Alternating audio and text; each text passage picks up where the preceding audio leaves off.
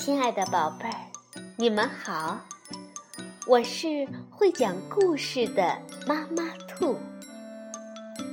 故事是可以玩的，欢迎宝贝儿们到小粽子和妈妈兔一起边看边听，玩故事。宝贝儿，晚上好，欢迎收听。妈妈兔的花样故事。今天我们继续来讲《西游记》的第十九回“大战红孩儿”，是由明代的吴承恩著，墨彩书房改编，旅游教育出版社出版。离开乌鸡国后，唐僧师徒足足行了半个多月，才又来到。一座高山。说来也巧，正逢着山中的妖精出来查看。这个妖精早就听闻唐僧西行，料定他必要经过此山，所以算准了日子，在这里时时观察，生怕错过这次吃唐僧肉的好机会。却说悟空。远远见了那红云，心里吃了一惊，立时高声叫道：“当心，有妖怪！”忙把唐僧推下马，与沙僧和八戒三人各持兵器，将唐僧护住。那妖怪见悟空如此的机敏，就干脆散了红光，转身。化作一个七岁的孩童，赤条条的吊在松枝上，不停的叫着：“救命！救命！”悟空远远看见红云散去，就又重新搀唐僧上马，继续行路。正走着，唐僧听见那“救命！救命！”的喊声，就问：“悟空。”你可听见有人求救吗？悟空摆手说：“嗯，哪里有什么人声？师傅您听错了吧？”唐僧摇头说：“分明是有人在求救，想必是个落难之人。我们快去救他。”悟空却说：“这山……”险恶，必有妖魔。师傅，你还是先照顾好自己，等我们过了这山再说吧。说完，悟空又叫沙僧看好马，捏了个缩地法，几步转过山头，把那妖怪远远的抛到后面。那妖怪等了半晌，也不见唐僧出现，便又恢复本来面目。跳到空中一看，发现唐僧早已走到前面去了，想来是那孙猴子搞的鬼，于是又驾云赶了上去。悟空一见那红云，知是妖怪赶了来，赶紧又将唐僧护住。可转眼，妖精又散掉了红云，众人。便再次赶路。刚走了几步，便听到有人大叫：“师傅，救命呀！”唐僧抬头一看，竟是个赤条条的小孩被吊在树上，心中很是不忍，立即吩咐悟空去将那孩子救下来。悟空火眼金睛，看出。那是妖精所化，本欲一棒打死，可又有了白骨夫人的前车之鉴，生怕唐僧不识妖怪，反而用紧箍咒咒他。于是，悟空也不作声，只听着吩咐，将那孩子抱下来。唐僧问那孩子：“你是谁家孩子？”怎会被吊在这里？那孩子说：“呃，师傅，在这山西边有个枯松涧，涧边有个洪家庄。我祖父名叫洪百万，家传到我父亲时，逐渐败落。三天前，我家中来了一伙强盗，他们明火执仗，打上门来，杀了我父，又抢走了金银财帛，还要抢我母亲去当压寨夫人。我舍不得母亲，便跟在后面哭求。强盗嫌犯要杀我，亏得我母亲求情，才未曾将我杀死，只将我吊在这里。我已被吊了三天三夜，又饿又渴，求师傅救我一命。那唐僧信以为真，便想带着他一起行路。将他送往洪家庄去。悟空忍不住插嘴道：“你这妖怪，别人不识得你，俺老孙可是认得。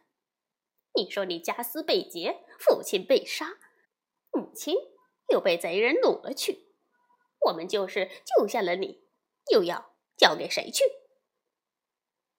那妖怪见悟空认出自己是妖怪。暗暗心惊，立时便挤出眼泪说：“师父，我不是妖怪。随我父死母失，家财散尽，家中却也还有田产未动，金器皆存。若然师傅救下我，便让我那些亲戚变卖些田产。”重重谢你。八戒看着孩子细皮嫩肉，倒起了怜惜之心，便伸手推开悟空，说：“嗯这么一个小孩子家，你怎么如此为难他？”那妖怪化身的孩子只是磕头感激唐僧。唐僧看他可怜，便让他上马。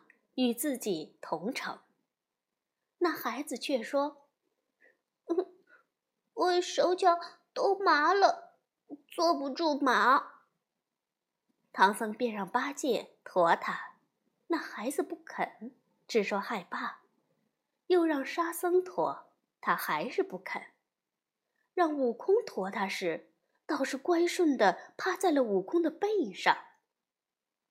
悟空冷笑道。哼，你这妖怪，敢在你孙爷爷面前捣乱，今日就是你的死期了。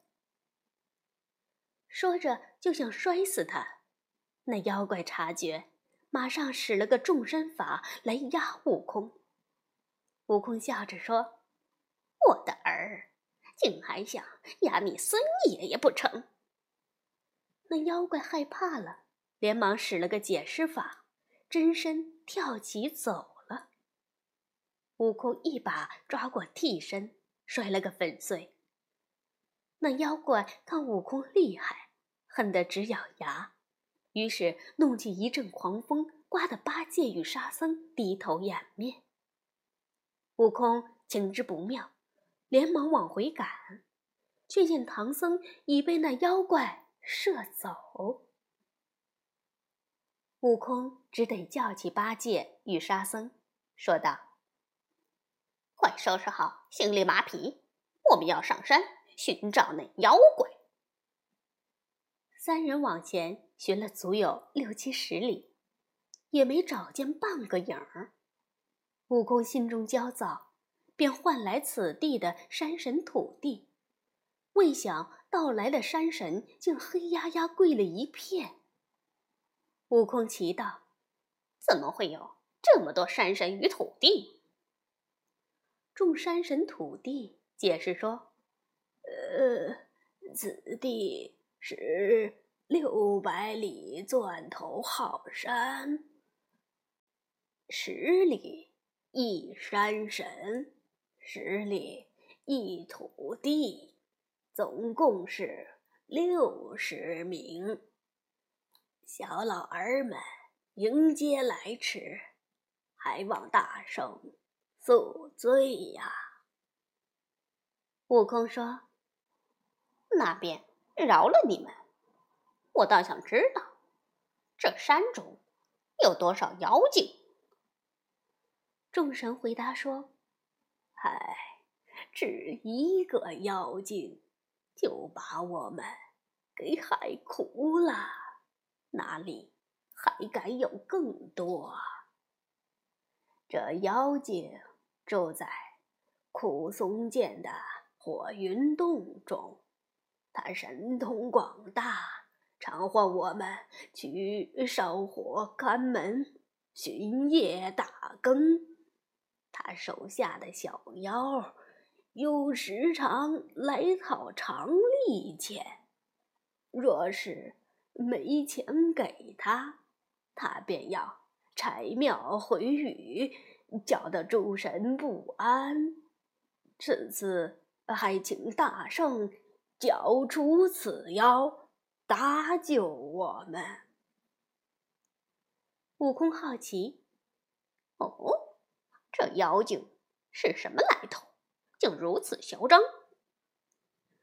众神说：“唉，说起来，他还和大圣有些沾亲带故呢。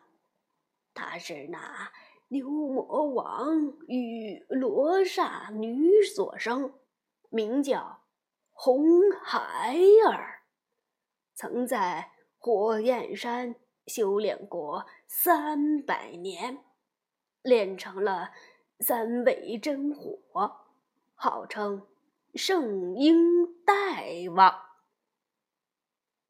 悟空喝退了众神，高高兴兴的回来，对八戒、沙僧说：“兄弟们放心，这妖怪绝不会伤害师傅的。他跟俺老孙还有亲戚呢。”八戒祈祷：“呃，你你跟他相隔几万里，怎么会和他沾亲？”悟空说：“方才听众神说起，他竟是那牛魔王的儿子。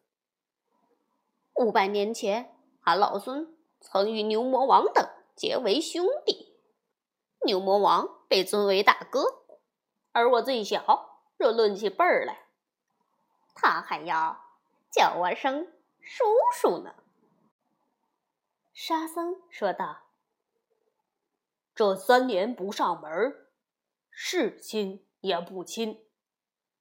你和牛魔王几百年没来往，他会认你为亲？”悟空说：“我原本也不指望他好酒好菜招待，纵然……”他不认这亲，只要还我个囫囵师傅就行。于是三人牵马疾行，足足行了百十里，才见到一座松林。林中有条山涧，涧中流水飞溅，煞是好看。悟空说：“应该就是这里了。”八戒，跟我上门去救师傅。沙僧留在这里，好生看守行李马匹。不多时，二人就寻到了火云洞。只见洞前有一群小妖在玩耍。悟空大叫道：“妖怪，快送我师傅出来！若是慢了，我便将你这山掀了！”小妖急急抱进洞去。那妖怪。本打算将唐僧剥了衣裳，挤进上笼蒸着吃。听到悟空大喊，就命小妖推出五辆车来，按五行阵型摆好，又手提一杆火尖枪，走出洞来。悟空仔细一看，倒觉得这妖怪和那哪吒竟有几分相似，就说：“贤侄，你莫要。”给你孙叔叔玩花样，快快把唐僧还于我吧！免得动起手来失了亲情和气，让你父亲知道，再怪我以长欺幼。”那妖怪却怒骂道：“你这泼皮猴头，满嘴胡说八道！谁是你先知？”悟空说：“哎，贤侄，你是不知道，当年你孙叔叔还未大闹天宫时，便有天涯海角，也曾跟你父亲牛魔王结拜为兄弟。他是大哥，被称为平天大圣。”俺老孙排行老七，被称为齐天大圣。我们在一起玩耍时，你还不曾出生呢。那妖怪怎么肯信？挺枪就刺，悟空闪身避过，也抡棒相迎。二人跳在云中，大战了不下二十回合，难分难解。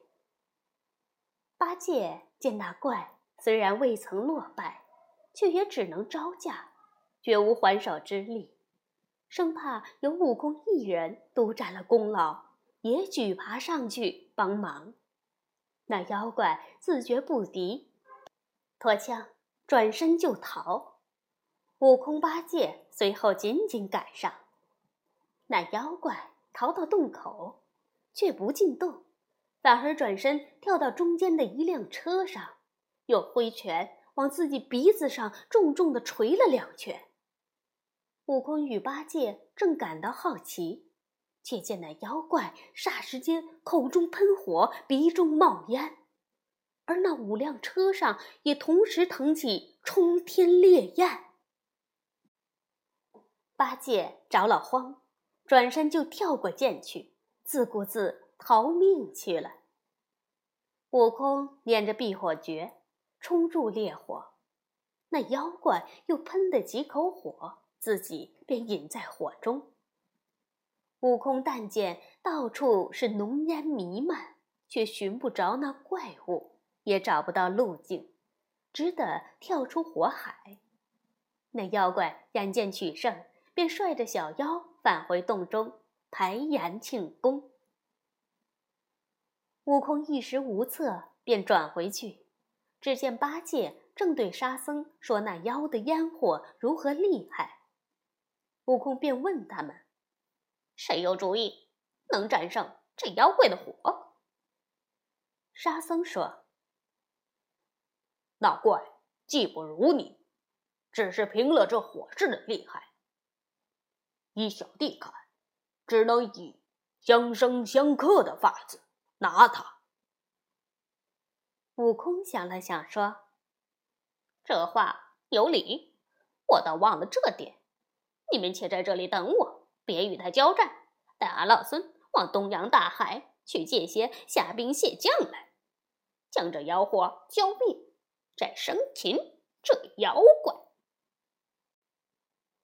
悟空说完，架起了筋斗云，来到了东洋大海之上，分开水路，潜到龙宫下。向敖广说明了来意。敖广说：“若要求雨，大圣须得请玉帝的旨意才行。只有调来雷公、电母、风伯和云童，我才能下雨呀。”悟空说：“哎。”现在也顾不得这么多了，不求雨，只要些水来灭火就行了。敖广命手下撞钟击鼓，不多时，三海龙王一并赶到。敖广说：“大圣遇妖在火云洞，想求些水来灭妖。我们弟兄几人就去助他灭火。”降妖吧！然后又点起了虾兵蟹将，跟着悟空来到那火云洞前。悟空说：“诸位可先在天上等着，只要见那妖放火，就下些雨来助我。”龙王应了。悟空暗落云头，来到洞前，又高声骂阵。那妖怪脱枪出来，又依法摆下五辆车，挺起火尖枪，大战悟空。斗了二十回合，那怪不敌，便又逃到车上，喷烟吐火。悟空高声叫道：“龙王何在？”敖氏弟兄。忙喷出大雨，但没想到那雨点儿只能浇灭凡火，遇到这三味真火，却如同火上浇油，反而使那火烧得更旺。